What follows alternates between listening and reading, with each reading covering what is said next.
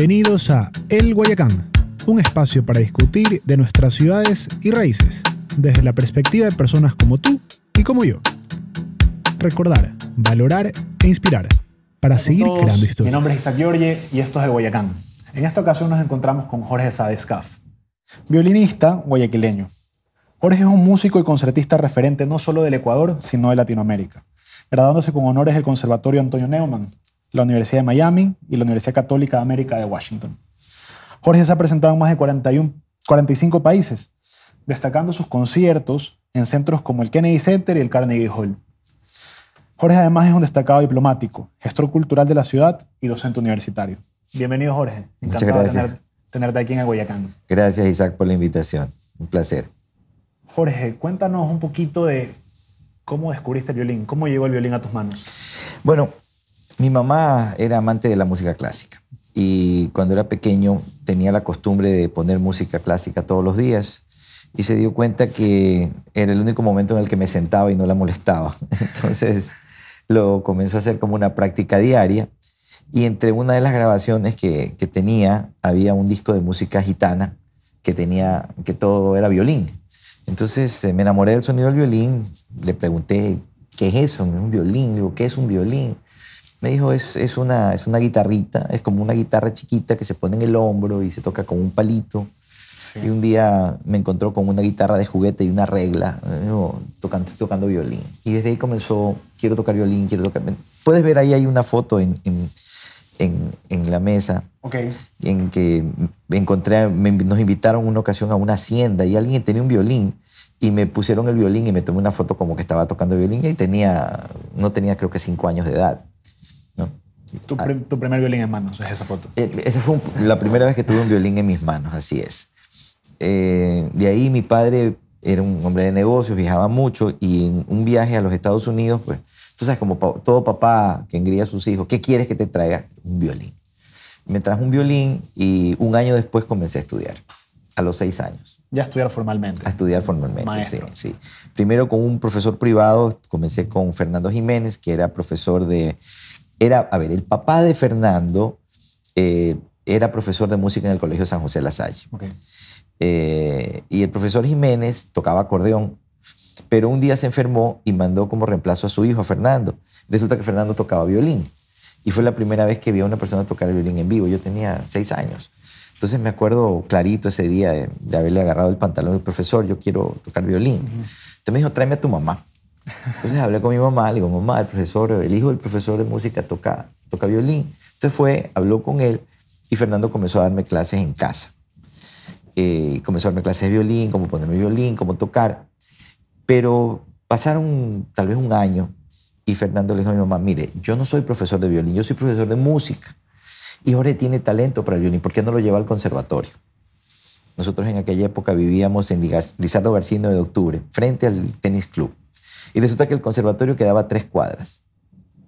Quedaba, pero era, era a la vuelta, en una casa, me acuerdo, una casa esquinera, en Tulcán, en Tulcán y Hurtado, en toda la esquina. Entonces me llevaron, en aquella época el conservatorio creo que entrabas a los 11 o 12 años, pero yo ya estaba tocando violín. Entonces el director del conservatorio me tomó un examen. Me dijo, no, ya el, el- el niño está tocando, que entre. Y entré al conservatorio. Yo iba al conservatorio en shorts, Seis años. Seis siete años, siete años. Yo iba en shorts al conservatorio, era la, la mascotita. Y, y era- y soy pie plano, usaba botines de pie plano. Imagínate este geek, hermano, con, con short, botas de pie plano y un violín en la mano, ¿no? Ahí comencé a estudiar violín. Ah, qué interesante. Y de siete años. Y en los conservatorios eran una carrera que se, se llegaban. Uno se graduaba. Claro, te graduas del conservatorio, pero en aquella época el conservatorio, o sea, sufrió muchos problemas, estuve estudiando en el conservatorio unos años, de ahí se cerró, por, eh, hicieron una huelga los estudiantes, eh, me quedé sin profesor, me quedé sin clases, y ahí vienen, es que en mi vida han, han habido muchas coincidencias, ¿no? Eh, mi papá tenía su negocio en Pecasi, Córdoba, y un día mi abuelo subía en el ascensor y se encuentra con don Elías Gemén Zafadi, sobrino de Nicasio Zafadi y violinista de la Sinfónica de Guayaquil. Y subiendo en el ascensor, saluda con don Elías, que eran amigos, y mi abuelo le pregunta, ¿y usted a dónde va? No, es que aquí es la sede de la Sinfónica. Era en el mismo edificio donde estaba mi papá. Y, y don Elías le dice, ¿usted tiene un nieto que toca violín? Le dice, sí. Y dice, ¿con quién está estudiando? Me dicen, creo que con nadie porque el conservatorio está cerrado. Dice, que venga a estudiar conmigo. Para esto nosotros ya nos habíamos mudado de casa y vivíamos en eh, Eloy Alfaro y Avenida Olmedo, en toda la esquina. ¿Dónde vivía don Elías en Mensafadi? Cruzando la calle. Al frente había, ahora hay un, un centro comercial ahí. Antes había una gasolinera. Él vivía del otro lado de la gasolinera, en una casa vieja, mixta. Qué coincidencia. Que se- ha sido, te digo, mi vida ha sido llena de coincidencias con el violín. Entonces Sí, sí. me llevaron a estudiar donde don Elías. Entonces yo me cruzaba de la casa de don Elías. Yo me- me- la empleada me bajaba, me cruzaba la, la- la- la gasolinera y subía a la casa de don Elías. Entonces yo iba casi todos los días a la casa de don Elías a estudiar. Eh, don Elías pues, me quería muchísimo. Él decía que, él era como, que yo era su hijo espiritual.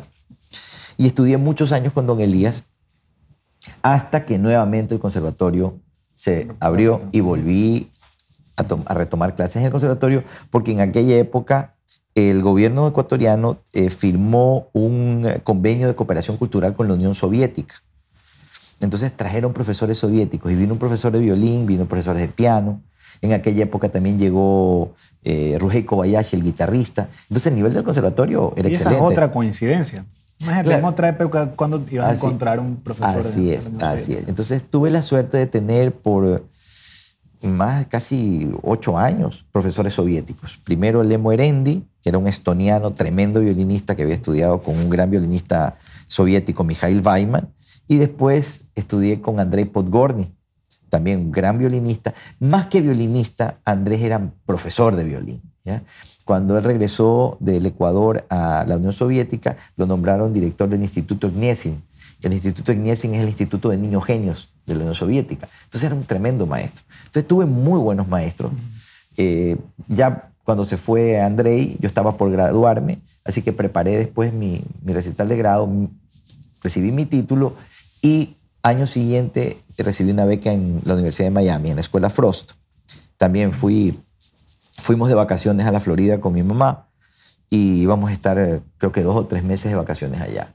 Entonces yo llevé el violín y dije voy a, voy a tratar de tomar clases privadas. Llamé a la Universidad de Miami, me recomendaron hablar con el profesor de violín Thomas Moore, lo llamé, le digo, profesor Moore, mi nombre es Jorge Sáez, soy violinista, soy ecuatoriano, estoy aquí por un, por un periodo de tiempo y quisiera tomar clases privadas. Entonces me dijo, bueno, venga, fui, audicioné para él y me dice, ¿y por qué no vienes a estudiar conmigo a la universidad? Le digo, no, no sé, estoy, estoy estudiando en Ecuador economía. Me dice... Ya habías pasado el colegio. ya estaba- Claro, Ok. estamos hablando que ya estaba, yo estaba estudiando en la universidad, economía, en la Universidad Estatal. Y me dice, ven a estudiar conmigo, yo te doy una beca. Lo dejaste. dejaste. Entonces, estudié con él privadamente, ¿no? Me regresé al Ecuador, continué con la universidad, eh, envié todos mis papeles, porque no, tú sabes, no puedes entrar inmediatamente a la universidad. Envié todos mis papeles y el año siguiente, en enero del año 1990, entré a la Universidad de Miami a hacer mi licenciatura. sí. Y esa licenciatura en música. En música, en violín. música en violín. Ujú. Y mientras estudiaba la licenciatura en violín, eh, comencé a estudiar viola también. Ok. E hice una, un, una- un double major, que se llama una doble licenciatura en violín y viola, y me gradué en el 93. Sí, de ahí regresé al Ecuador, estuve unos años aquí, regresé a los Estados Unidos a vivir en el año 90 y 96. Y el año 97 me nombraron agregado cultural y de prensa en la Embajada del Ecuador en Washington. Entonces nos mudamos a Washington y ahí comencé a, a- a tender puentes con instituciones culturales y la Universidad Católica de América tiene un departamento de música latinoamericana. Ujú. Entonces comencé a tener relación con el departamento y un día el director del departamento, el, que era el doctor Joseph Santo, me dice, pero tú eres violinista. Me dice, ¿por qué no, no vienes a la universidad a estudiar, a hacer una maestría? Le digo, yo, no sé, yo me gradué en el conservatorio, tengo mi título del conservatorio, tengo mi licenciatura en la Universidad de Miami. No, no he pensado en, en seguir estudiando en- formalmente en la universidad. Ya estoy tocando, estoy tocando conciertos, estoy viajando. Le digo, pero la pregunta es, ¿quién es el profesor de violín? es lo más importante para mí. Ah, me dice, es el profesor Gerle.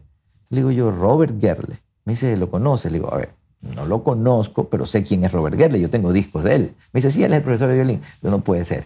Le digo, hazme el contacto. Entonces eh, lo llamaron al doctor Gerle, conversé con él y me dijo, venga mañana para, para que toque para mí.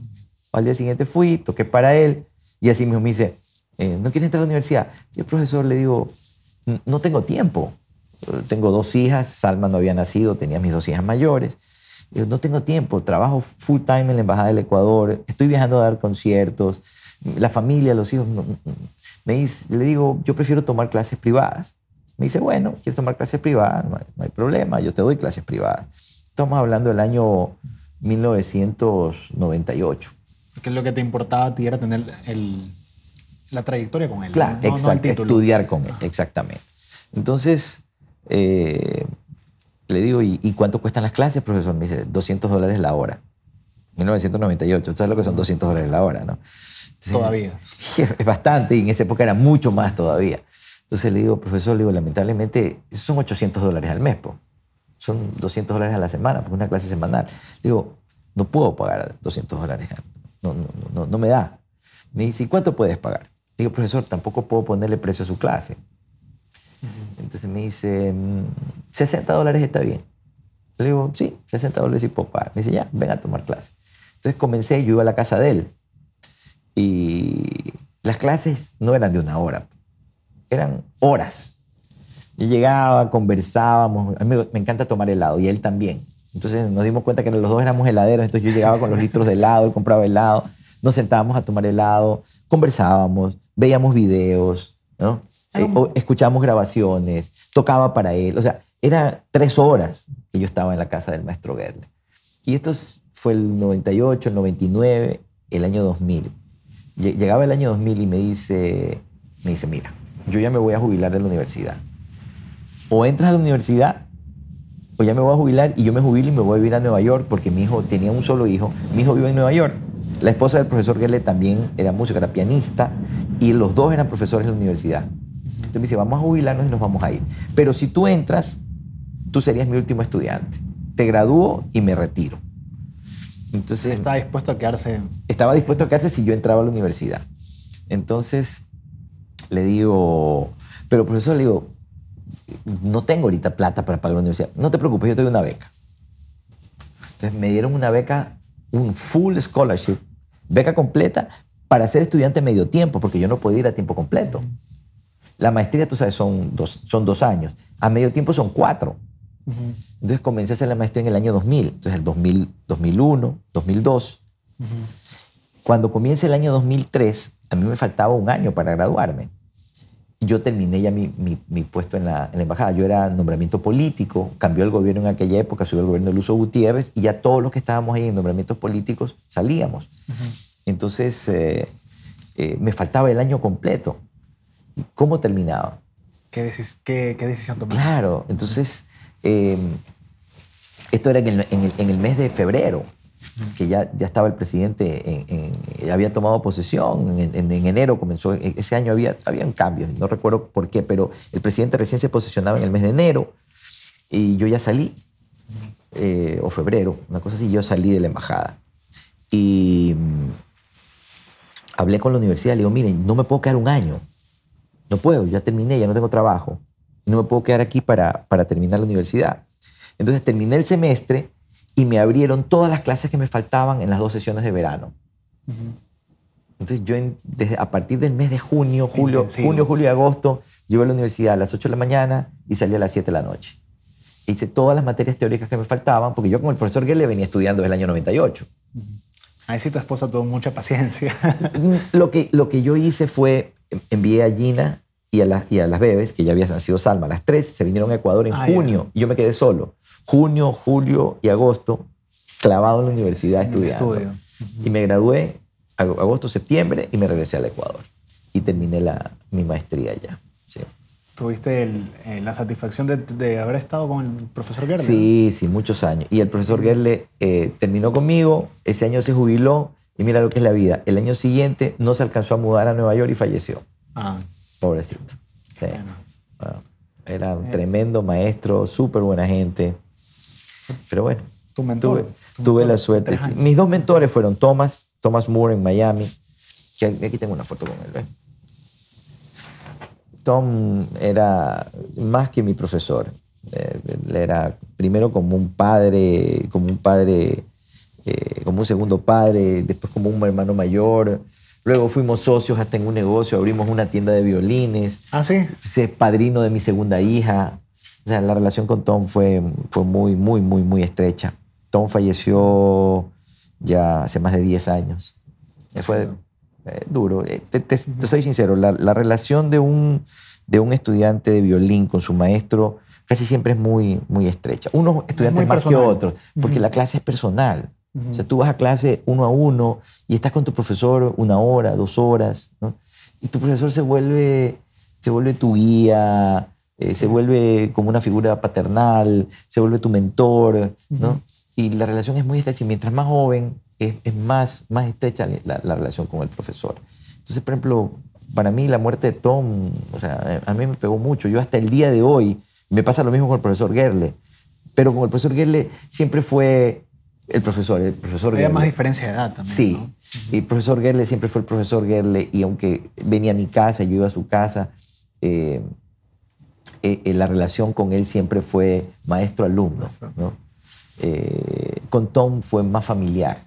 Cuando me casé vino a mi matrimonio, tocó en mi boda, Tom, o sea, yo hasta el día de hoy, cuando escucho las grabaciones de Tom o de, o del maestro Gerle, se me salen las lágrimas, a veces no, no puedo escucharlas, especialmente las de Tom, porque la relación es muy estrecha, era, era muy estrecha. Esa pregunta te quería hacer, creo que nos adelantamos ahora. ¿Qué es lo que ponemos una pieza de Mozart? ¿Tú eres capaz de diferenciar, la está tocando Tom o la está tocando el profesor Gerle? A ver, sí. Cuando tú conoces el estilo de tocar de un, de un violinista, lo puedes distinguir.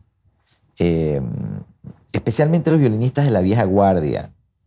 Te hablo los violinistas de, del siglo, siglo XX, eh, principios, mediados, hasta los 80, 90. Tienen, cada uno tenía un, un sonido muy peculiar, un vibrato muy peculiar, una forma de hacer un glissado muy peculiar. Por ejemplo, yo soy un fanático de Yasha Heifetz. Tú vas a ver que hay una foto de él, hay un programa firmado, que no me lo firmó a mí porque nunca tuve la oportunidad de conocerlo. Pero yo tengo ahí, aquí ves, si ves eso que está allá arriba, esas son, eh, la que está sobre el, el mueble, son todas las grabaciones que hizo Heifetz en su vida. ¿ya? Soy, soy fanático de él. Entonces, a mí me bastan 30 segundos de escuchar una grabación para saber que él es el que está tocando, lo que sea que esté tocando. Así como él, hay otros violinistas, eh, Nathan Milstein, Oistrakh, el mismo Chuck Perlman que todavía vive. Son violinistas que tú los escuchas y sabes que son ellos los que están tocando. Es, es más o menos como escuchar un cantante. Es como Por que tú digas, tú escuchas un cantante y reconoces, claro que lo reconoces, Con- conoces el timbre de voz, conoces la forma de cantar, su estilo. Lo mismo pasa con los violinistas. Tocas un violín, pero cada uno tiene su sonido, su interpretación, su forma de tocar. Son reconocibles. Y eso es lo que un artista busca, lo que un violinista busca. Ser eh, auténtico, ser original y no sonar como todo el mundo. ¿Qué sucede muchas veces con los violinistas, los más jóvenes que hay ahora? Que todos suenan igual. Todos hacen el glissado en el mismo sitio, tienen el mismo tipo de sonido, tienen el mismo tipo de interpretación y se confunde. Tú no sabes quién está tocando. Eso es algo que al menos yo como violinista busco. O sea, tener mi sonido particular, mi forma de tocar particular, mi forma de hacer un glissando, mi forma de interpretar para ser reconocido. No es que cambias los compases y el tiempo de la canción. No, no, no. La interpretas diferente. La interpretas diferente. O sea, tú, no- tú no la puedes cambiar. Cuando tú tocas música clásica o música académica, tienes que respetar lo que el compositor hizo. Propiamente no es un cover. Es, No. ¿cómo- ¿Cuál sería una interpretación? Sería Es una interpretación, es, es tu interpretación de la obra. Lógico, es que, a ver, la música clásica tiene demasiados parámetros, ¿ya? Claro. Eh, hay estilos. O sea, yo no puedo interpretar Mozart como a mí me da la gana. Mozart tiene un estilo de interpretación, pero dentro de ese estilo de interpretación hay diferentes formas de hacerlo. Sí, sí. Pero dentro de un estilo, lo mismo Beethoven o Brahms. Si tú ya entras en el romanticismo es diferente. El romanticismo te permite más libertades. ¿ya? Ni digamos cuando entras al, al periodo de la música del siglo XX, la música contemporánea, el impresionismo, el dodecafonismo, ya es diferente, ya hay, hay mucha libertad en la parte interpretativa. Pero en los clásicos, en los barrocos, no hay tanta libertad. O sea, yo puedo querer ser muy original y interpretar Bach a mi manera, pero estoy fuera de estilo. Y eso a mí no me lo van a permitir como violinista. O sea, te hablo, la crítica internacional no va a permitir eso, me van a hacer pedazos. Si yo trato de tocar Mozart como que estoy tocando Paganini, puede ser muy bonito, pero no es Mozart. Ujú. No es Mozart. Mozart hay que interpretarlo de cierta forma. no puedo abusar del, del glissado, no puedo abusar de, de, los tempos, tengo que mantenerme cierto, dentro de cierto esquema métrico. El romanticismo no, el romanticismo te permite estirar los tempos o, o acelerar los tempos o utilizar un glissado mucho más, más eh, fuerte o un, o un, vibrato más intenso. Entonces, dentro del estilo tienes ciertas libertades que te dan tu originalidad. ¿no? Por supuesto. Y eso es por lo que te buscan. Pero por supuesto, claro, así es. Entonces vemos que has tenido ciertos personajes que, que encontraron ese, eh, esa capacidad tuya en el violín, uh -huh. desde Fernando Jiménez hasta Don Elías. Uh -huh. eh, sin embargo, me imagino que cuando fuiste a aplicar a las, a las universidades tuvieron que haber visto ciertas credenciales en ti. Mira, escuché que tú participaste en la, en la orquesta a los 15 años. ¿Puedes contar un poco de eso? Cuando, cuando yo era pequeño, cuando era joven, eh, la Sinfónica de Guayaquil era una orquesta muy pequeña, uh -huh. una orquesta pequeñita. Y todos los que tocaban eran los profesores. Entonces querían reforzar la orquesta. Y recuerdo que en aquella época yo estaba estudiando con el profesor Jorge Molina, eh, Jorge Molina Sangster, guayaquileño. Entonces el profesor me dice, Jorge, tú, tú tienes talento, tú puedes tocar en la orquesta. Me dice, vamos. Me llevó a audicionar eh, estaba de director eh, el maestro Barniol, un español mal genio, tenía fama de tener un carácter, uff, era, era súper rígido, ¿no? Entonces yo, y con la fama que tenía él de ser, de ser eh, eh, un hombre muy estricto, yo iba con pánico pues a tocar para él, ¿no? Entonces recuerdo que llegué a la sala de la Sinfónica y se acercó Jorge Molina dice, maestro, así muy, tú sabes, temeroso, maestro, he traído un alumno mío para que toque para usted. Está, me recuerdo clarito, estaba en el escritorio escribiendo algo. Que toque. Ni me miró, que toque. Entonces me paré yo, saqué mi violín, comencé a tocar. Estaba tocando y en eso dejó la pluma y me levantó la cabeza. Me dice, déjame ver tu violín.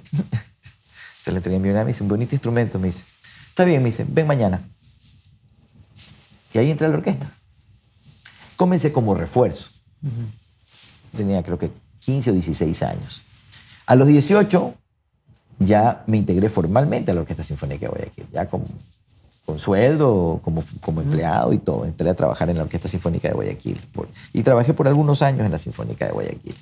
Hasta que después me, me retiré porque tocar en orquestas sí me gusta, pero no es lo que yo quería hacer estaba bien como una experiencia y he tenido que hacerlo a lo largo de mi vida muchas veces, pero no es lo que a mí me gustaba. Yo no quería ser músico de orquesta, yo quería ser solista. Y ser solista es más difícil y más duro y, y hay que entrenarse mucho más. Por supuesto.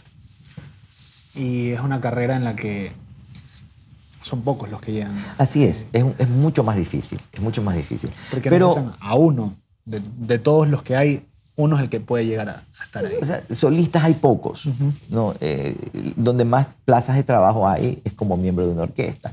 Ah, claro, yo he mantenido una relación con la Sinfónica de Guayaquil toda mi vida. Eh, fue integrante de la orquesta tío, cuando fui joven. ¿Y eh, colaboras cuando...?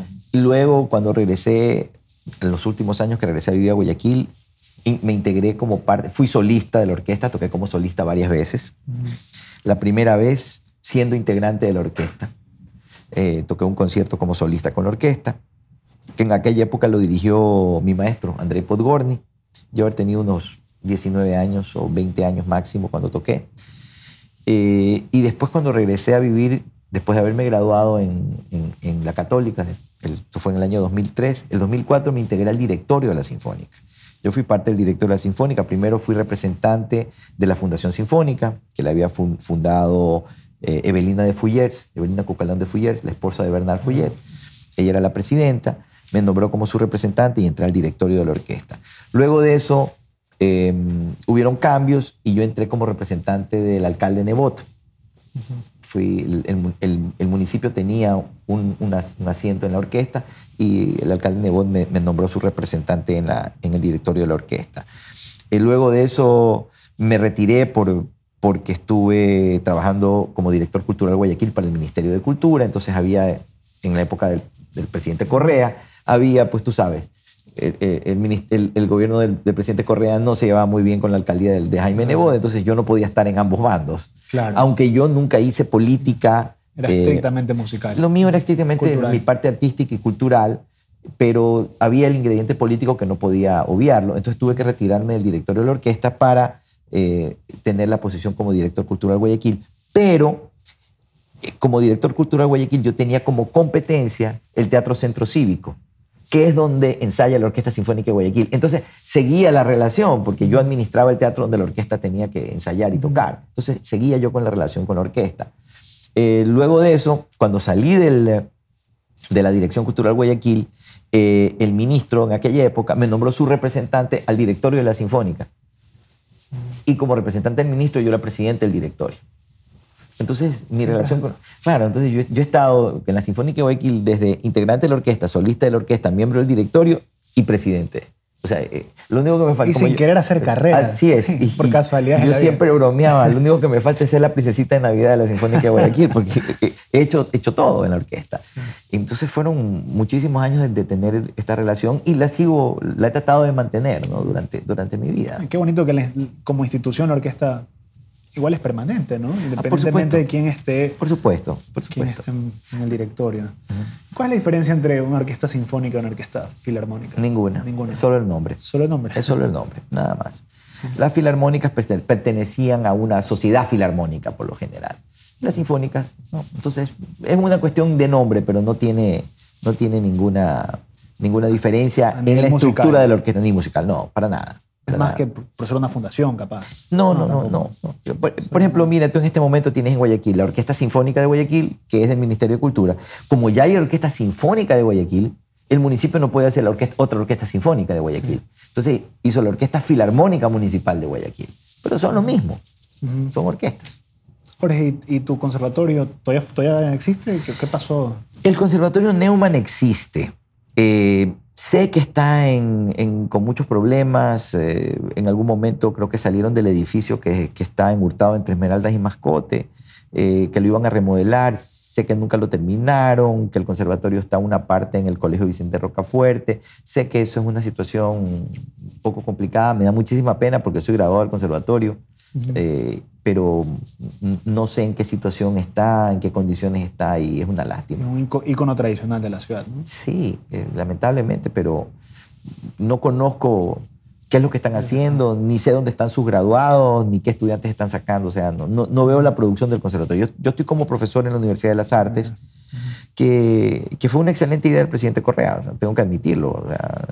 no, no, se le puede, no se puede decir que todo lo que hizo es bueno ni que todo lo que hizo es malo, porque nadie es perfecto, pero la Universidad de las Artes fue una excelente iniciativa. Lo que yo creo es que tal vez la forma en que fue creada no fue la más óptima. Yo creo que antes de haber creado la universidad se debía de haber hecho una reforma en la educación artística a nivel medio. Porque ¿de dónde recibes a los estudiantes? O sea, eh, esto, es, esto es sencillo. Em, el estudio es más o menos como un artesano, el estudio de la música. Eh, si tú quieres eh, producir una joya fina, necesitas un excelente artesano, pero necesitas material.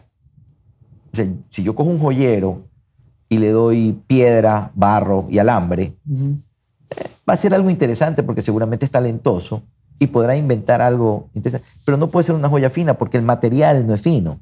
Va a ser algo bueno, algo bonito, pero va a ser lo mejor que puede hacer con lo que tiene.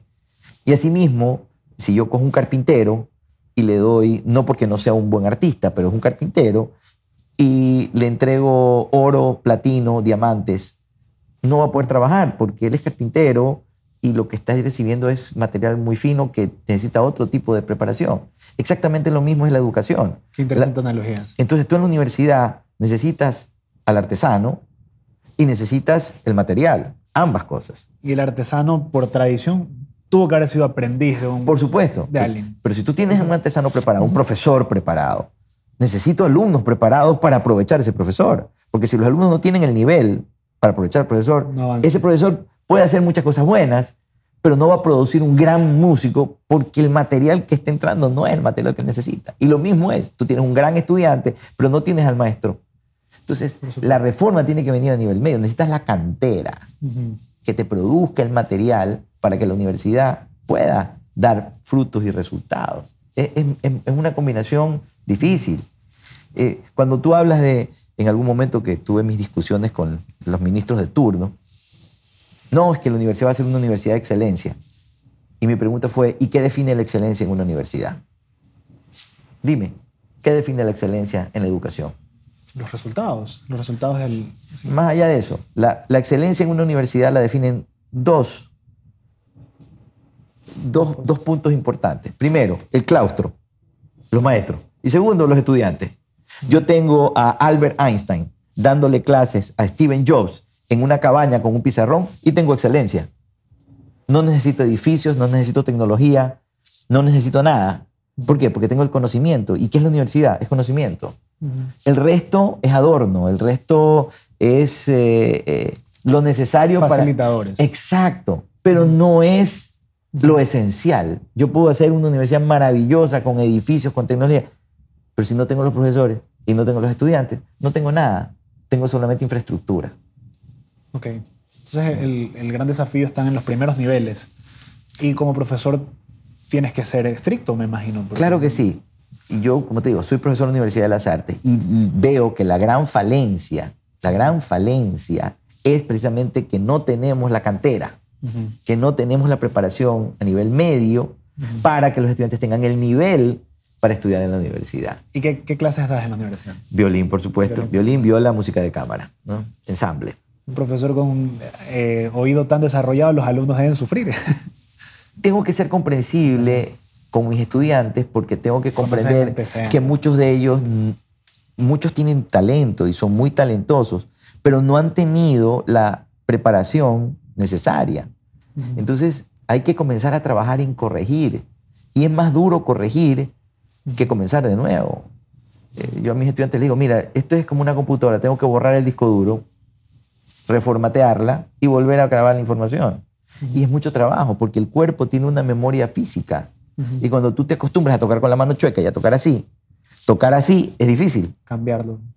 Es difícil, es muy difícil. ¿Por qué? Porque el estudiante comienza a tocar, comienza a hacer los cambios y, se vuelve muy difícil tocar así. Entonces quiere volver a lo, que les, a lo que él siente natural y normal, que es la posición que él ha tenido toda la vida, aunque ésta sea equivocada. Si tú te paras y caminas con los pies chuecos, y toda la vida caminaste con los pies chuecos, si te pongo un aparato y te hago caminar con... Va a ser muy difícil caminar para ti. Y va a llegar un punto en que no puedes caminar como caminabas con los pies chuecos, ni puedes caminar con los pies enderezados. Entonces tienes que continuar en este proceso que es duro, de cambio, para poder hacer las cosas bien hechas y caminar con los pies como debes de caminar. ¿Y es tu primera, tu primera experiencia como docente? No, no, ya he sido profesor varias veces, fui, fundé en la Universidad Católica, eh, eh, en, el en la, la Escuela de Artes Liberales, se fundó la Escuela de Música, luego la universidad decidió pues irse más por, el, por la línea popular que la línea académica, y yo no soy un músico popular, entonces me retiré. De ahí entré a la universidad, a la UES, que también tiene un departamento de música. eh, lo mismo, trabajé varios años ahí, eh, hasta que se abrió la Universidad de las Artes y, y pude entrar a la Universidad de las Artes, porque creo que la Universidad de las Artes está enfocada en eso, en arte precisamente. Pero nuevamente, yo creo que tenemos que, no podemos confiarnos y quedarnos tranquilos con la Universidad de las Artes. La Universidad de las Artes está, hay buenos maestros, hay excelentes maestros en la Universidad de las Artes, hay muy buenos programas, hay excelente infraestructura, está todo ahí. Pero ahora tenemos que completarla, tenemos que ir a la formación media para poder tener los estudiantes que la universidad necesita. Por supuesto.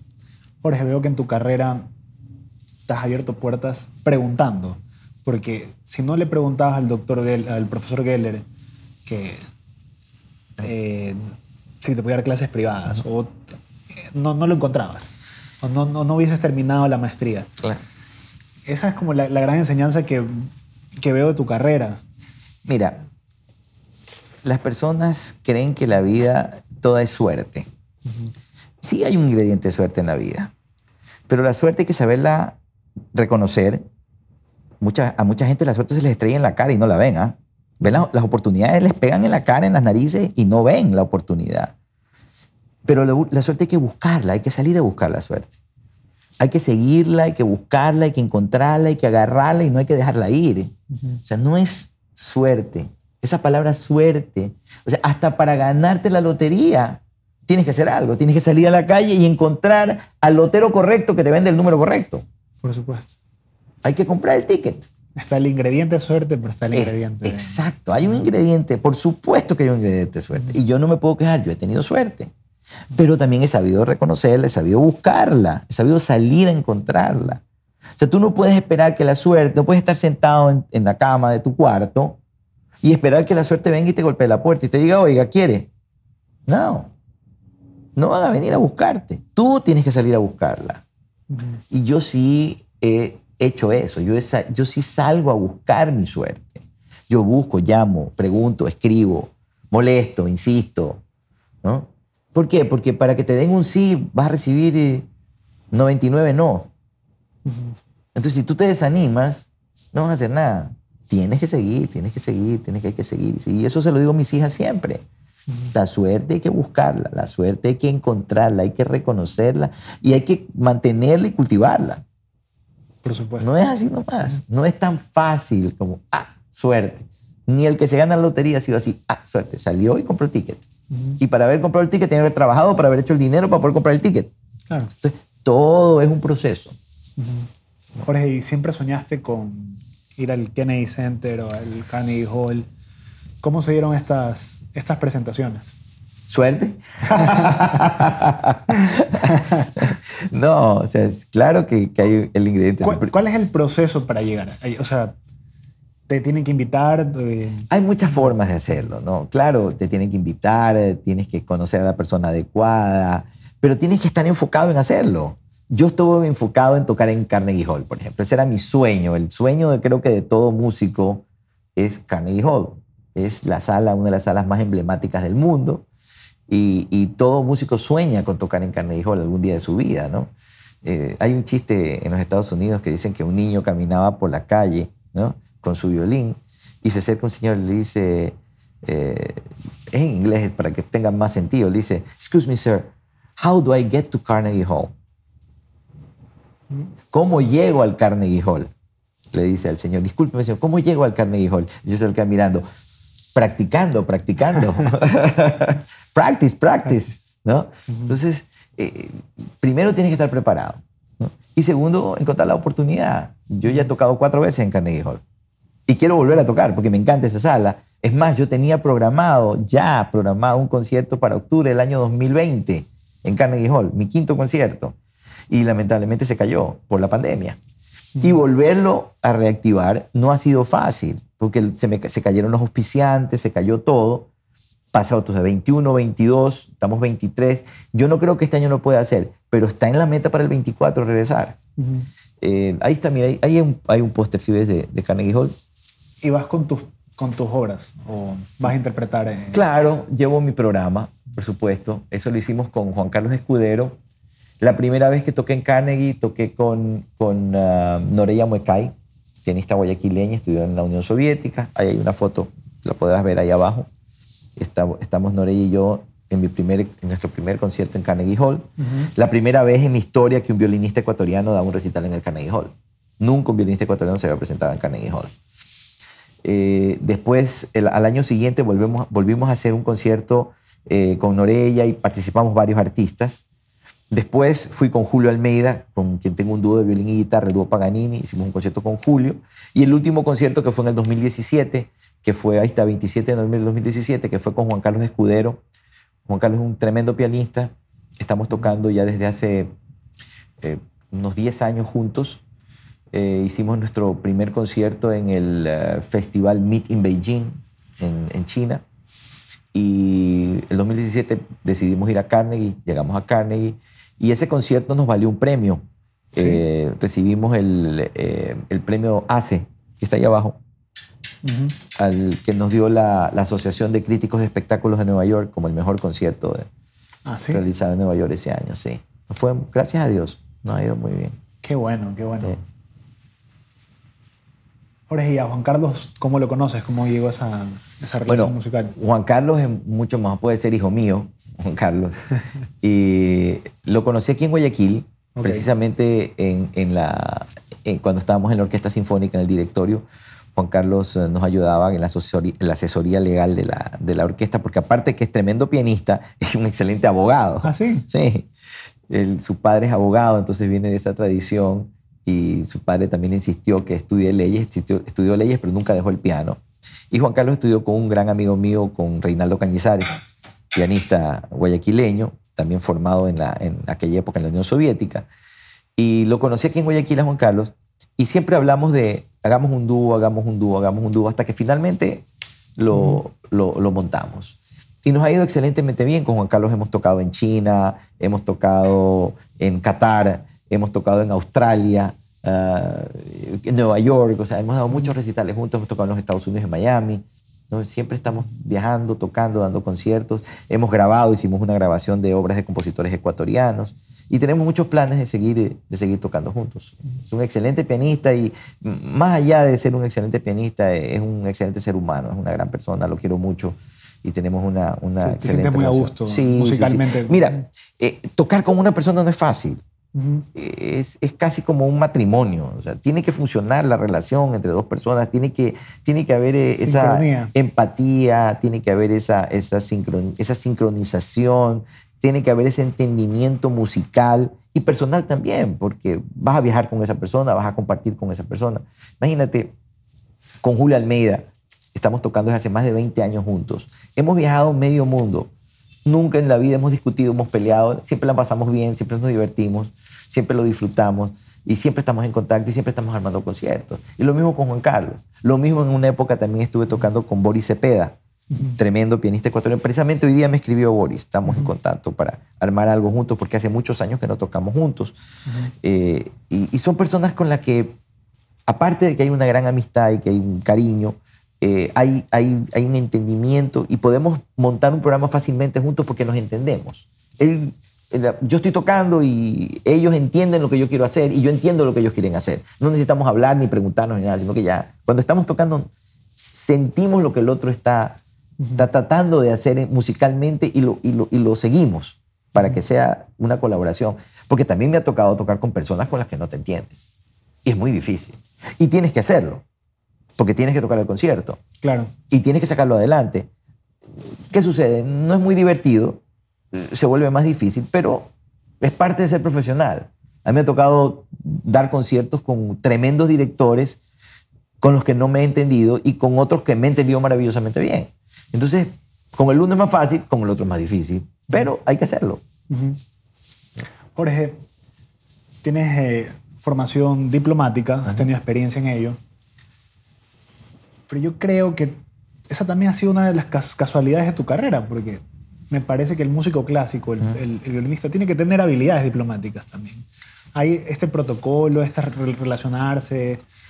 Por supuesto, porque eso te ayuda. en- en- te ayuda a abrir puertas, te ayuda a hacer contactos. Todo en la vida es relación. todo, es todo en la vida es a quién conoces y, y qué es lo que puedes hacer. Eh, la, la parte diplomática vino por el lado de mi papá. Mi papá, eh, bueno, tiene 92 años, ya está retirado del consulado, pero mi papá fue cónsul honorario de Líbano por 30 años.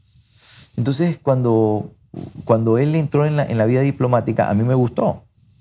Yo eh, lo ayudaba en el consulado de mi papá, en aquella época era representante consular, me nombraron desde el Líbano para que pueda ayudar a mi papá en la función diplomática y me gustó la vida diplomática. Luego recuerdo en una ocasión a, a un amigo mío lo nombraron agregado cultural en España y a Gastón Gagliardo, el guitarrista.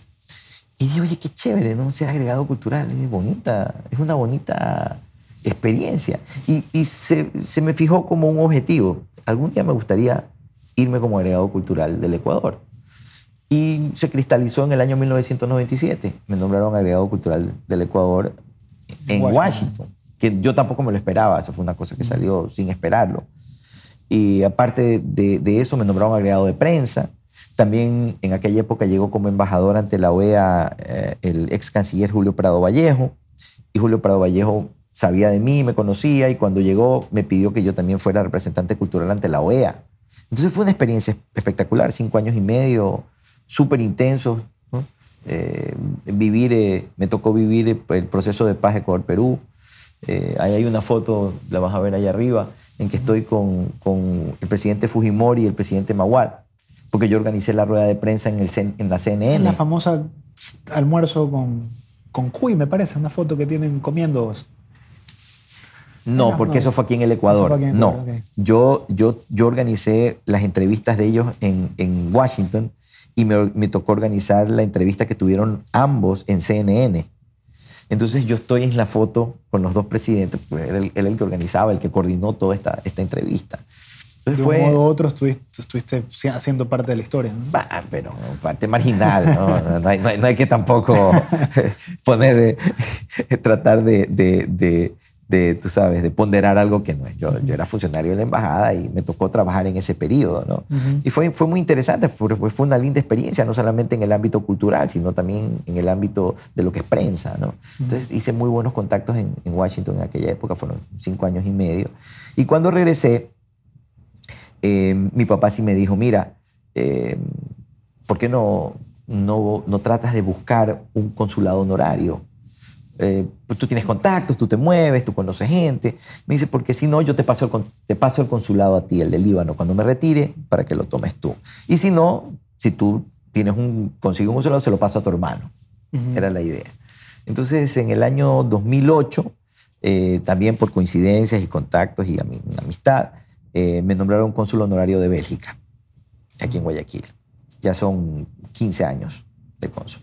Y por supuesto, cuando mi papá se retiró, recomendó a mi hermano y mi hermano ahora es el cónsul honorario del Líbano. Entonces, sí, la, la diplomacia ha sido ya eh, parte de, de la familia, desde mi papá. Eh, pero mm, yo no tengo formación De carrera, diplomática. académica como diplomático. Como yo no soy yo no soy diplomático de carrera, sino a la carrera, como, como se dice. Porque me, me he formado en la experiencia, ¿no? Eh, y espero que tal vez algún día eh, una de mis hijas tal vez eh, pueda pasar el, el consulado de Bélgica a una de ellas. Hay que ver, no todo no depende de mí, no depende de, de- en, en todo caso del rey de Bélgica si, si, si considera que, que una de ellas puede hacer el, el trabajo, ¿no? Y como, como cónsul, ¿cuáles son tus funciones? Bueno, han, han ido cambiando a través del, del tiempo, porque soy un cónsul honorario. Eh, yo antes tenía un, antes tenía un poco más de, de- de funciones que las han, ido, las han ido quitando y las está asumiendo Ya eh, eh, la embajada en Lima, porque no tenemos, no tenemos embajada de Bélgica en Quito, la embajada cerró. Pero más, más que nada es la asistencia a los ciudadanos belgas que están en el Ecuador. Eh, por ejemplo, si algún ciudadano, ni Dios quiera, tiene un accidente y necesita asistencia, ayuda. eh, si le- Traducción. si le roban un pasaporte, yo puedo emitir pasaportes de emergencia con aprobación de la embajada. Tengo, para, para hacer, tengo esa facultad para ayudarlos. Eh, como te digo, eh, si necesitan algún tipo de, de- de ayuda en algún tipo de problema, estando algún turista en, en el Ecuador, eh, el- el- en la pensión del gobierno belga, los, los ciudadanos belgas que, que son pensionistas necesitan un certificado de vida, de que están vivos todavía. Entonces yo, ellos tienen que venir, yo puedo certificar ¿no? ante el gobierno de que ellos están vivos. Eh, acabo de tener, eh, ay- se fueron ayer, una misión, esta es la tercera misión en los últimos tres meses. Eh, vinieron a hacer lo que se llama una, una misión biométrica para tomar todos las, eh, los datos para emitir pasaportes. Entonces vino una misión de la Embajada de Lima acá a Guayaquil y me toca, pues, por supuesto, todo lo que es la coordinación y estar con ellos. Tuve también una, hace poco una misión, hace menos de un mes, vino el embajador de, de, eh, de Bélgica en Lima, vino la ministra del Interior, porque se están tratando muchos temas de seguridad entre Guayaquil, Ecuador y Bélgica, especialmente el puerto de Guayaquil y el puerto de Amberes, porque es un, un puerto donde entra mucha droga que está saliendo de Ecuador. Entonces han venido a tener relacio- eh, reuniones bilaterales ¿no? con las autoridades ecuatorianas para precisamente reforzar los controles y ver la cooperación entre la policía eh, antinarcóticos belga, la policía antinarcóticos del Ecuador. No solamente ha sido con Bélgica, esta fue, esta fue multi- multilateral, vinieron también de, de Holanda, porque también eh, los puertos holandeses sufren de los- del mismo problema y Rotterdam, por ejemplo, tiene ese problema. Y también vinieron la representante de la Unión Europea. Entonces, todo un compendio, ¿no? Y toca, pues, ayudar a asistir en la, en la coordinación de estas reuniones. Es el canal de comunicación también con, con eh, Guayaquil. Exacto, sí. exacto. Jorge, y, y tu carrera de músico te ha ayudado también a prom- promover el Ecuador, trayendo gente a conocer. Me, me- hablabas de, de tu profesor que él vino a conocer. Eh, ¿Has tenido alguna experiencia particular en, en ello? Bueno, tú tienes que darte cuenta qué te puede volver original en una carrera. O sea, si yo me voy a dedicar en una carrera a tocar lo que toca todo el mundo, ¿qué me hace original? O sea, buenos violinistas hay por miles en el mundo. ¿Por qué alguien me va a llamar a mí para que yo toque viviendo en el Ecuador? Cuando puedes llamar a un violinista que esté mucho más cerca y que toque tal vez mejor que yo, ¿no? Entonces, tienes que tratar de tener un producto, ahí viene la parte fenicia, tienes que tener un producto original que te permita abrir mercado. En todo, es, en todo, en el arte, en todo es lo mismo, tienes que buscar tu nicho en el mercado. Eh, cuando yo era estudiante en la universidad, cuando estaba haciendo mi licenciatura, y di mi recital de grado, decidí eh, grabar el recital y, producir un disco compacto, un CD. Y cuando grabamos el CD con, con, con, mi amigo, que ahora también es mi compadre, que es el padrino de, de, de Salma, que es un tremendo pianista polaco-canadiense, Adam Benjenek, eh, cuando estamos grabando, yo dije, voy a poner una pieza ecuatoriana. Y yo había estudiado con el maestro Enrique Espín-Yepes, el autor de Pasional. Y él tenía una pieza cortita, dos minutos, que se llama Danza Ecuatoriana, muy bonita, virtuosa. Entonces decidimos grabarla. La estudiamos dos días y la grabamos. Uh -huh. ¿Y qué resulta? Que cuando el, el, CD salió, en la crítica, lo que más llamaba la atención era esa, esa piecita de dos minutos del CD. Ya, imagínate, yo grabé la sonata de César Frank, que es un monstruo de sonata, y grabé Introducción y dos caprichosos Sansans, El Ningún de Bloque, son obras caballos de batalla del violín. Pero esta piecita de dos minutos es lo que más llamaba la atención. Entonces me di cuenta y dije, ahí está el nicho. La música ecuatoriana, nadie la conoce a nivel mundial. Y este puede ser una oportunidad para abrir camino. Entonces comencé a incluir en mis conciertos música de compositores ecuatorianos, una pieza, dos piezas, tres piezas. Y luego ya hice los conciertos con otra óptica. Primera parte, música académica clásica, y la segunda parte, música académica de compositores ecuatorianos. Y eso me ha abierto muchísimas puertas. Después, cuando formamos el dúo Paganini con Julio Almeida, en nuestro primer concierto me dijeron, ¿y, ¿y quieren ponerle un nombre al concierto? Le digo, sí, de Paganini a los Andes, como concepto. Entonces, nuestros conciertos siempre se llaman de Paganini a los Andes. ¿Por qué? Comenzamos con música clásica, música de Paganini, porque el dúo se llama Paganini, y terminamos siempre tocando obras de compositores ecuatorianos. Tocamos, por supuesto, obras de compositores de Piazzolla del Brasil, de, de Ponce de México. Tratamos de buscar, o de, de, compositores de Machado, o de otros compositores brasileños. Tratamos de incorporar música de compositores latinoamericanos, pero siempre como mayor porción la música de compositores ecuatorianos. Entonces, eso nos ha dado, nuevamente, por qué un dúo ecuatoriano de violín y guitarra está invitado a tocar en Alemania, en Francia, en Italia porque hay este concepto ¿no? de la música latinoamericana y de la música ecuatoriana que nos vuelve originales. ¿no? Y lo mismo como solista. Eh, claro que he tocado también con orquestas Mozart y Saint-Saëns y Beethoven y otros compositores, uh -huh. pero más me invitan a tocar conciertos de compositores ecuatorianos, porque primero he buscado a los compositores para que escriban obras para mí. ¿no? Y eso me ha abierto puertas. Asimismo, he explotado mi, mi, mi raza, mi, mi, raza libanesa y tengo contactos con compositores libaneses que también han compuesto conciertos para mí.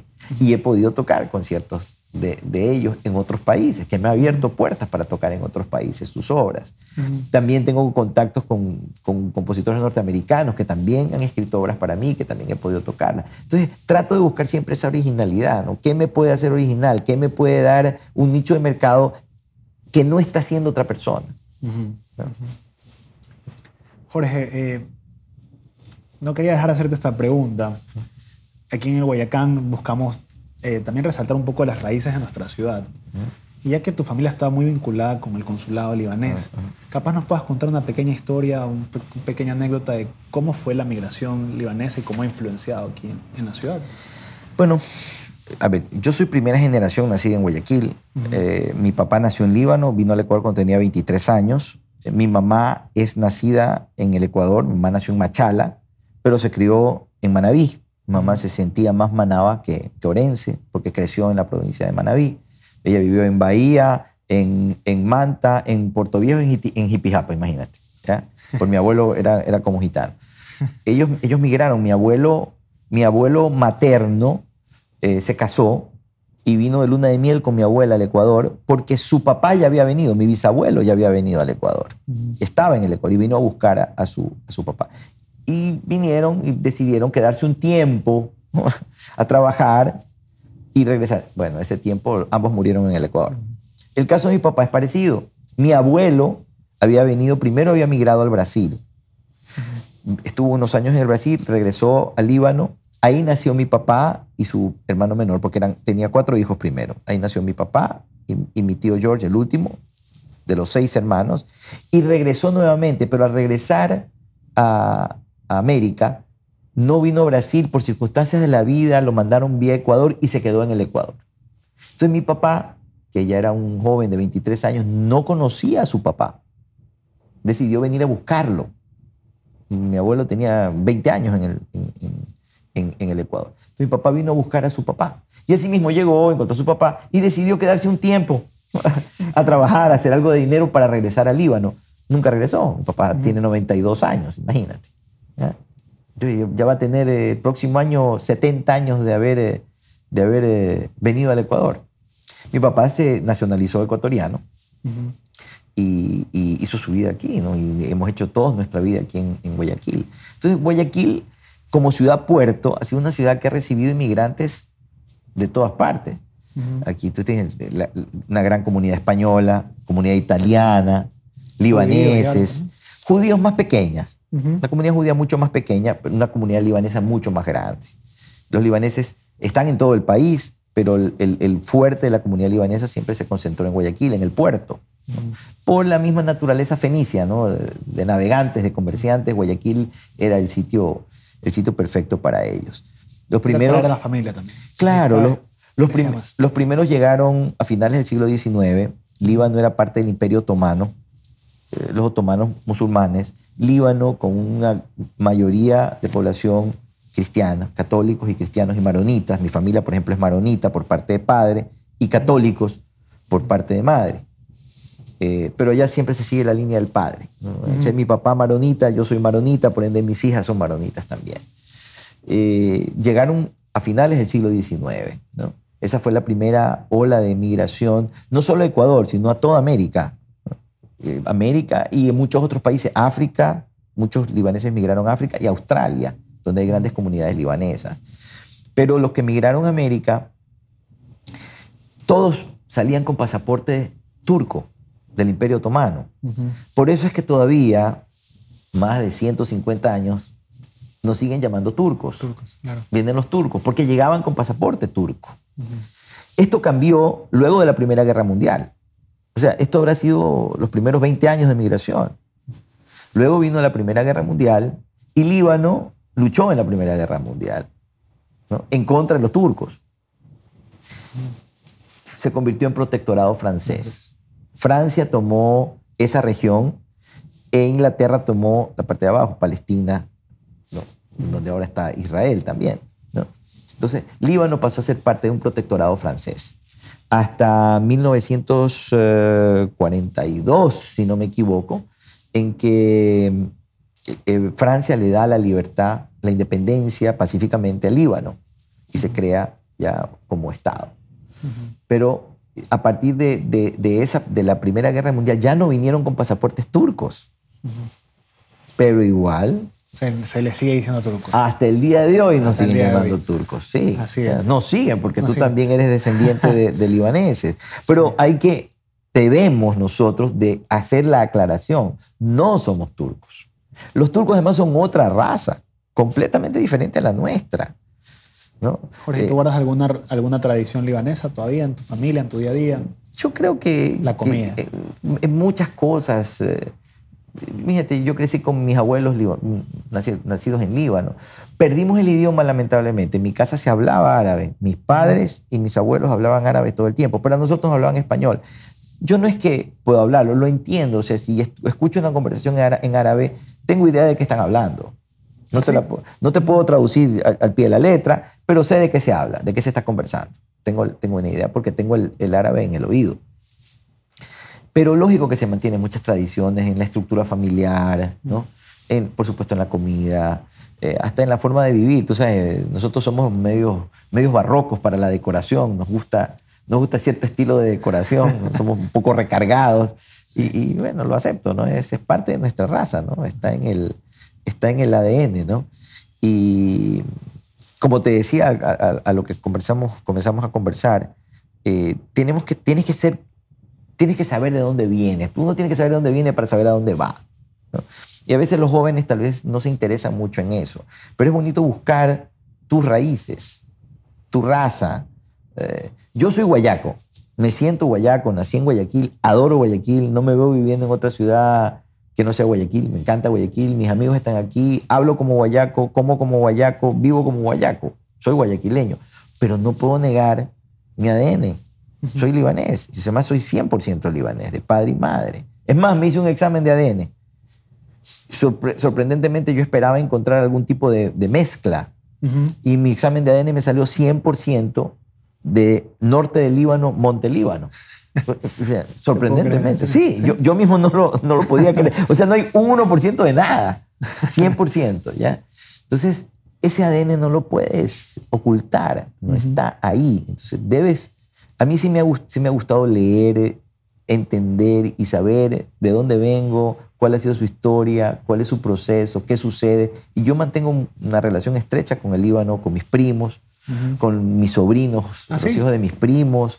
He tocado en el Líbano, tocado, ahí está el póster con la Orquesta Filarmónica del Líbano. Uh -huh.